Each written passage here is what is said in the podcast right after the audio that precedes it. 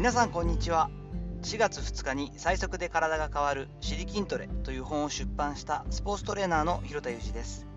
本日はラジオや音声配信は近い距離感こそ最大の魅力というお話をしていきます。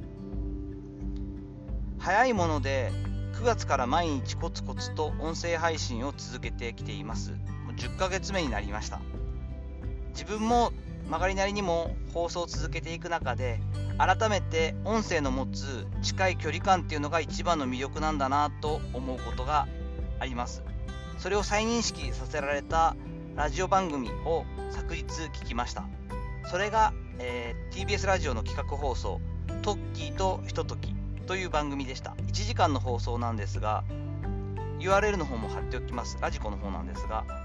テレビ東京で放送中の「生きるとか死ぬとか父親とか」というドラマが深夜のドラマがあるんですがこのスピンオフ企画なんですよね。TBS ラジオでテレビ東京のドラマ内で吉田羊さん演じる DJ と田中みな実さん演じるアシスタントがそのまま役柄として今度は本当にリスナーからのお悩み相談に乗るというややこしい企画ですが1時間の企画でした。TBS ラジオもそしてテレビ東京もま懐が深いというかシャレっ気があるなぁなんて思って聞いていたんですが実際この「生きるとか死ぬとか父親とか」というのはもともと本が原作でその作者はジェーン・スーさんなんですね。大好きな私が、ラジオパーソナリティでありコラムニストでもあるんですけれどもジェーン・スーさんの作品を大胆にテレビに脚本を書き加えたテレビ化したという形なんですが本人もこの1時間の放送の中にゲスト役ということで登場する演出がありました。とても面白くてもう3人が愉快だったんですが中盤以降役柄は一応まあ踏襲しつつも素の吉田羊さんや田中みな実さんが実際のリスナーさんというかハガキを読んでお悩みに答えるというシーンがありましてそしてもちろんいつもの TBS ラジオといえばジェーン・スーさんの放送の時のようにジェーン・スーさんも前回のこう話し方でですねお悩みに答えていくという形なんですが皆ものすごく親身というか一生懸命考えていて親しみが持てて皆さんのことを大好きになってしまいました。吉田洋さんのはイメージ通りの方ですごく生真面目だなという感じもしましたしジェーン・スーさんの軽快なトークはもう相変わらず私は好きなんですが田中みな実さんはもうちょっとこうややこしいところがねなんとなくこう売り方がそういう感じなんであれですけれどもあやっぱりこう生真面目な人なんだなというのもすごく分かった気がしました。声だけで伝える音声配信っていうのはやはりごまかしが効かないっていうのはよくわかるなと思ったりしたんですね。声のトーンとかやはりこう仕事用で出してる声だったり素の部分だったりっていうのがちょっと声を聞きながらなんとなく感じ取れる。人間ってやっぱりこう共感するところが一番こう大きい部分だったりするので例えばですね、まあ、吉田羊さんとか田中みな実さんって有名人の方なのでいろんなまあゴシップだったり記事が出たりするわけですよね。